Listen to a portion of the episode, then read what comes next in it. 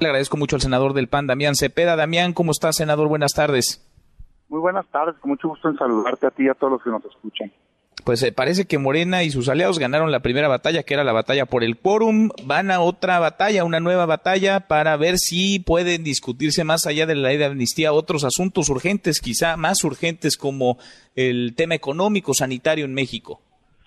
Sin duda, mira, siempre supimos que tenían los números, digamos, eh, en la integración del Congreso, desgraciadamente, aunque sea de manera artificial, porque no tuvieron la votación para que tuvieran estos números de personas aquí, pues sí los tienen. Era más complicado porque los traslados y demás.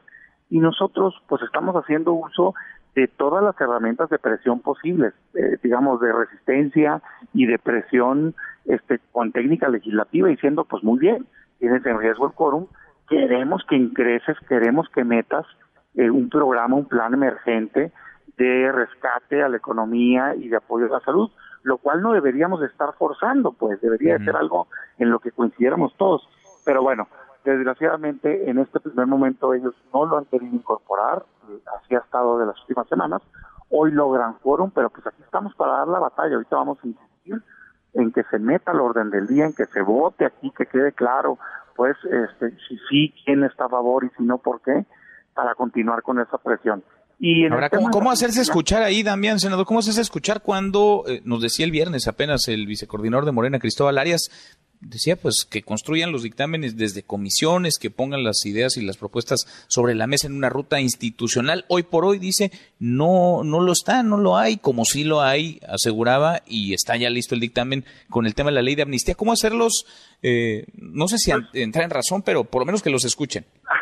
De entrada tendrían que empezar diciendo la verdad no había dictamen de la ley de amnistía que ahorita acaban de sesionar hace unos minutos y lo acaban de votar.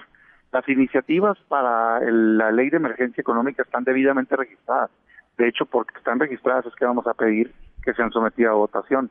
Desde que se votó los programas sociales en la Constitución, se propuso el ingreso básico universal. Está registrado como reforma constitucional y como reforma la ley de desarrollo social. Hay un sinnúmero de propuestas en materia fiscal, es decir, las propuestas están, lo que no hay es voluntad.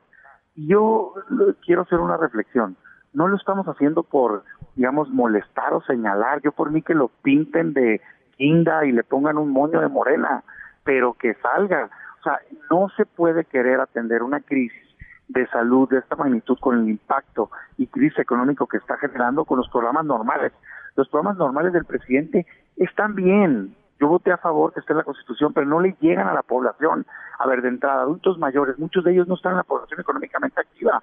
Becas, muchos son de primaria, preprimaria y secundaria. Qué bueno que les lleguen, pero hay un corazón, hay 52 millones de personas en la población económicamente activa que están en sus casas porque el gobierno cerró la actividad económica. 60% informales 40% formales. Y para ellos, ¿por qué no?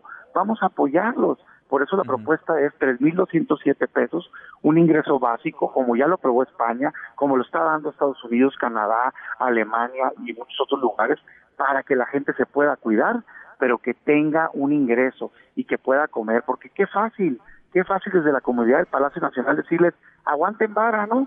este, quédate en casa. ¿Y cómo, cómo? No, pues quién sabe, porque yo quiero hacer mi aeropuerto y quiero hacer la refinería. No, no se vale, está mal eso. Por eso estamos presionando, impulsando y yo espero que la realidad se imponga y si no es hoy, que vamos a dar la pelea hasta el final, pues mañana, pasado, en fin, no vamos a parar de insistir hasta que se apruebe un programa genérico. Pues veremos, porque aprovechando que ya están ahí, uno pensaría que habiendo temas tan urgentes, tan necesarios, habría que tomarse el tiempo de discutirlos, de votarlos, de ejecutar temas sanitarios, económicos, ya dispuestos a chambear, a trabajar, pues también hay que entrarle a los frentes urgentes. Damián, vamos platicando en el camino, como siempre. Gracias, senador. Con mucho gusto, un saludo.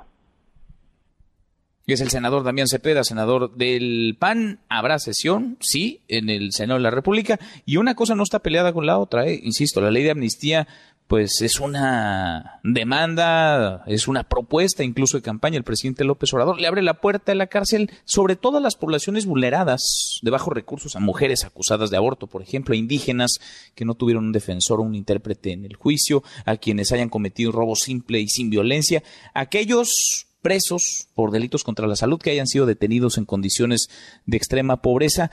No habla de aquellos reincidentes, tampoco de delitos graves. Una buena cosa. Vamos a darles palomita.